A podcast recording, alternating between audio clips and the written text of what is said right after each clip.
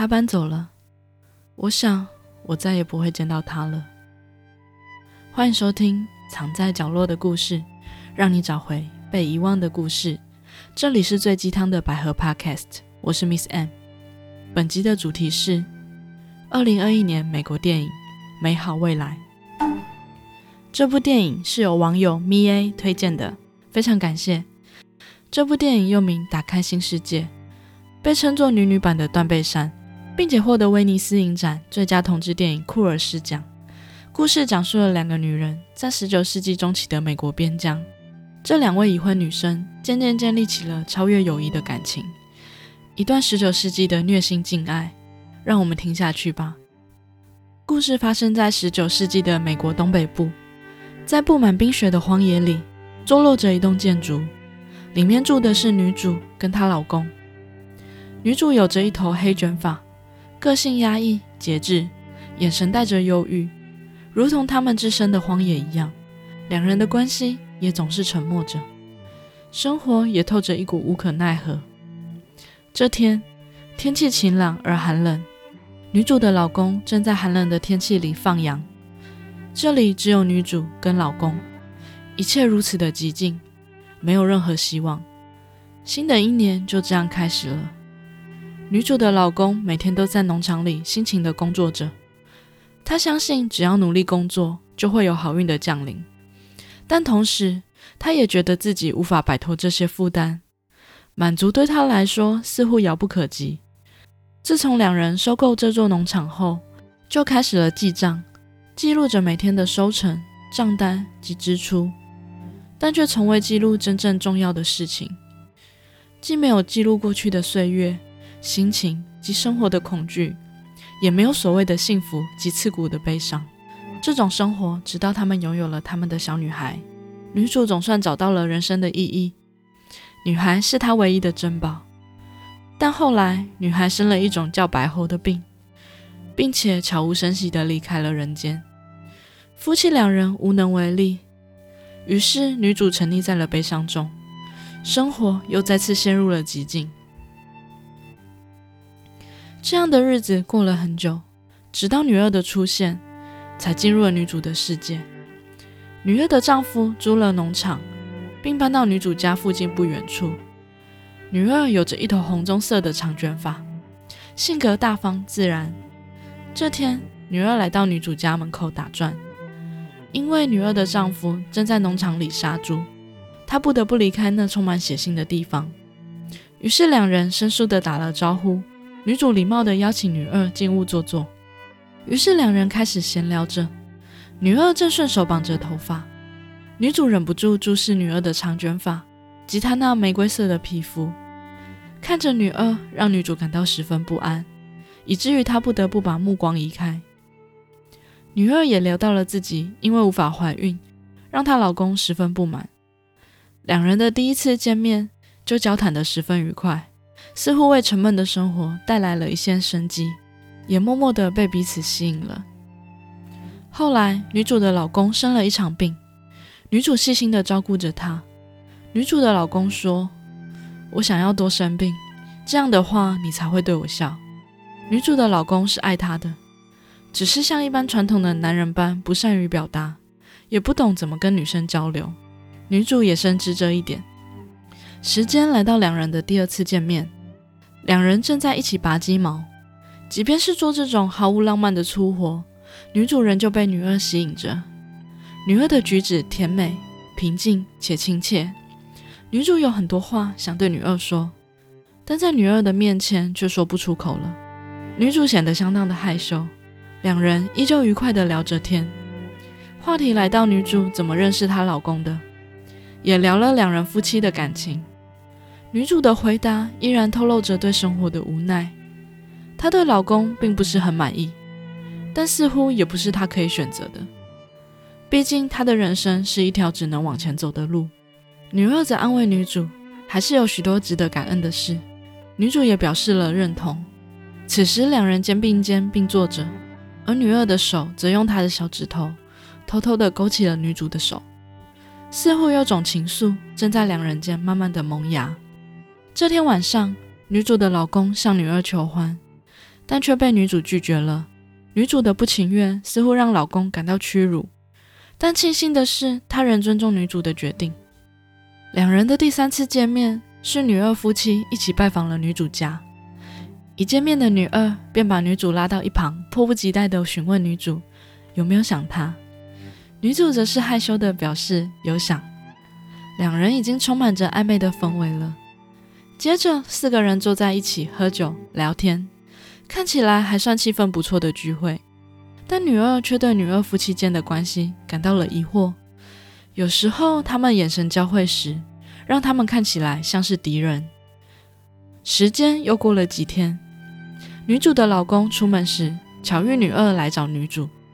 今天是女主的生日，女二特别过来送生日礼物。她送给女主亲手织的布、苹果酱加鸡蛋，以及女主一直心心念念的美国地图集。那本书是老公从来不认为有意义的书。女二记得并送给了女主，这让女主非常感动。而女二因为在寒冷的冬天来找女主，脚都冻僵了。女主主动说要帮她揉揉脚，但没有揉多久，就因为女二很痒而停止了。两人开始聊起女二的老公。女二说她老公会记录她拜访过的人以及待多久。她知道她老公因为她没有怀孕的事而对她十分不满。女二开始问女主怀孕的感觉，一些她没有经历过的事情让女儿感到十分害怕，而女主则在一旁安慰她说她会在女儿的身边。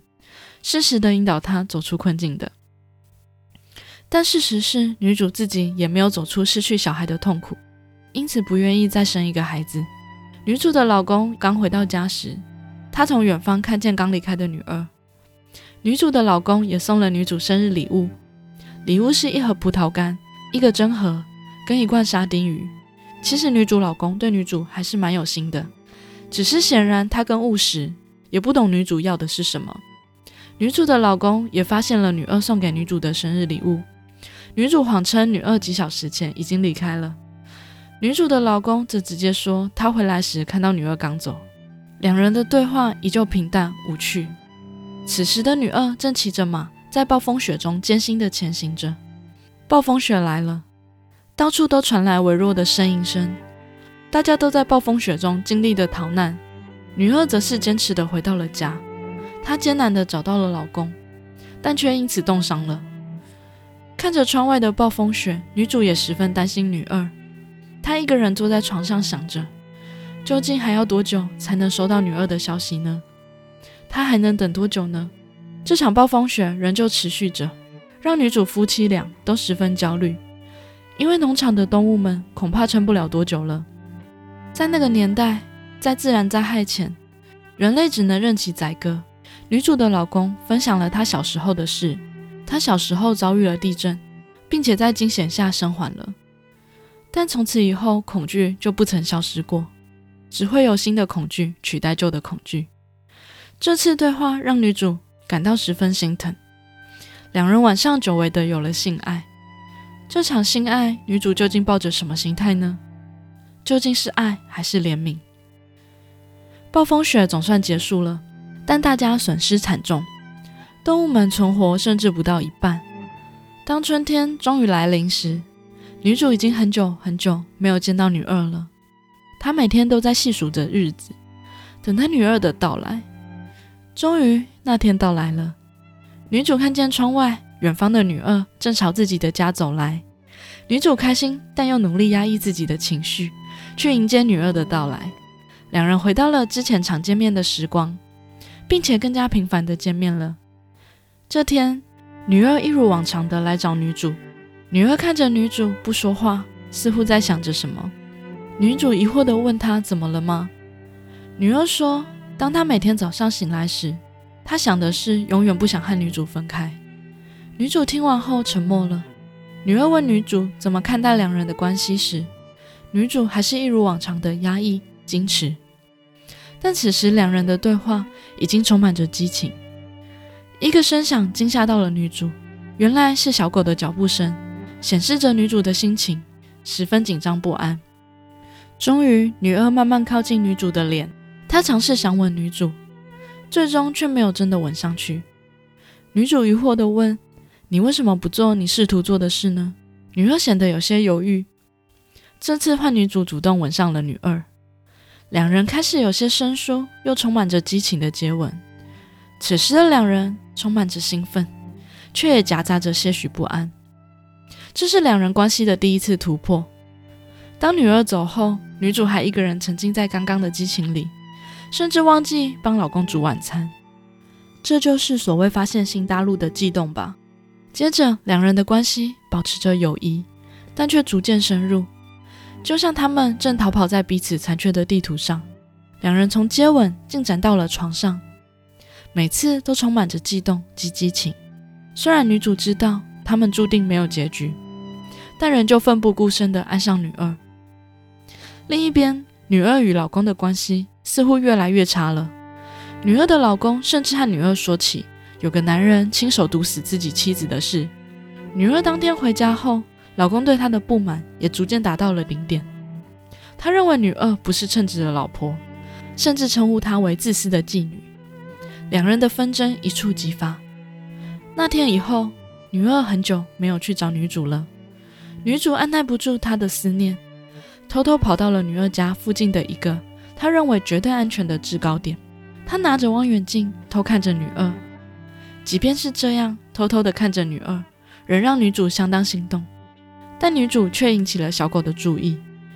小狗的吠声很快引起了女二老公的注意。女二的老公拿着步枪追了出去。女主最后在仓皇中逃跑回家。原来从那天起，女二就被她老公囚禁在家了。女儿的老公说，女儿并没有自己的自主权，自主权应该是属于她的，并重复念着旧约圣经的妇人守则。显然，女儿已经陷入了麻烦。久等不到女儿消息的女主十分焦虑，她每天依旧在家等待着女儿的出现。终于，女儿出现了，不过这次是她老公带着她骑着马车，恰巧经过她家门前。女主激动地上前询问状况。女二老公只说女二病了。终于，两对夫妻又在门口再次相见了，并约定好下周六到女二家吃饭。时间来到了下周六晚上，四人在餐桌上用餐时，女二老公的话题越来越恐怖。除了不断讽刺女二是个糟糕的妻子外，也提到了自己曾经做过的残忍事情。于是，女主找了机会偷偷问女二怎么回事，是不是有危险。她也发现女儿脖子上有伤，女二只说了自己不小心摔倒的。女儿老公的性格似乎越来越阴郁，到最后餐后甜点时，只有女儿桌上的盘子是空的。四人就这样结束了那天的饭局。回家后的女主内心开始陷入混乱，因为就那次聚餐后，女儿已经一个星期没有来找她了，也没有任何消息。女主焦虑的无法工作。她知道她必须见女二，于是女主直接骑着马来到了女二家。然而，她却惊讶地发现屋内一片空荡荡，显然已经没有人居住了。女主在屋内捡到一条满是血迹的布，这让女主感到强烈的不安。她担心女二出事了，她报告了警长，却没有获得任何回应。当女主持续无法获得女二的消息，警长也不愿意调查后。女主逐渐从焦虑变成精神崩溃，她已经无法冷静下来了。她老公不得不使用鸦片使她镇定。就这样，女主浑浑噩噩地度过了好久好久。究竟女二是否还活着呢？终于，女主收到了一封信。那封信是女二寄来的信。她在信中除了道歉自己的不告而别外，还表达了女二对女主的思念。终于，女主得知了女二还活着的消息。也终于知道了女二新家的地址，她立刻翻阅起了那本地图集，确认了女二的位置。但不幸的是，女主的回信被女二老公抢先收到了。女二的老公直接打开，并大声念完信中的情话。女二的老公立刻明白了两人的关系。接下来的女二究竟会如何呢？女主深知女二老公的恐怖，也知道自己不能再等了，她必须立刻出发去找女二。女主老公无法阻止她，只好陪她一起前往。当女主终于到达女二新家时，只有女二老公一人坐在门口喝着酒。女二老公对于女主的到来相当不以为意。当女主不断质问她女二在哪后，女二老公只说了女二生病了，那种病便是带走女主女儿的白喉。女主听完后大叫着不，然后冲进了房内。此时她看见了女二一动也不动地躺在床上，满脸苍白，已经没有一点气息了。女主难过的向前抱住了女二，她再次陷入了曾经的美好回忆中，直到女主的老公进来强行将她带走。于是女主夫妻又恢复到了以往的生活。看似恢复正常的女主，唯一坚持她的信念是。当女主老公不得不去找女二老公时，她将会带着步枪杀了他。事实上，之后的日子里，女主与老公的隔阂越来越大。她老公想象着他们还是原本的样子，而女主则想象着女儿和女二还在一起的样子。女主与老公的生活只是越来越压抑。终于，女主老公开口了，她一直担心自己会为爱她的人带来不幸。此时的女主已经难过的不行了。老公问她：“没有想说的话吗？”女主边流泪边说自己不知道该从何说起。她不知道他们还能为彼此做些什么。他们束缚着彼此。老公问女主：“接下来还能不能？”女主回答：“她不能。”然后女主看见了女二。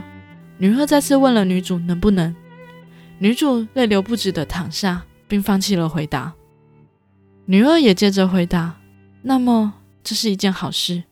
我们知道我们的想象总是可以培养的。”接着，女二也躺下，她微笑着轻抚着女主，两人就这样一起闭上了眼睛，感受那些可能只存在梦中的美好。美好未来于二零二一年美国上映，故事改编自美国作家吉姆·薛波的短篇小说。据说这个故事的灵感来自于他捡到一本年代久远的农庄记事本，记录着日常的天气及作物的杂事，却在页面边缘出现一行字：“My best friend has moved away. I don't think I will see her again.” 我的好友搬走了，我再也见不到她了。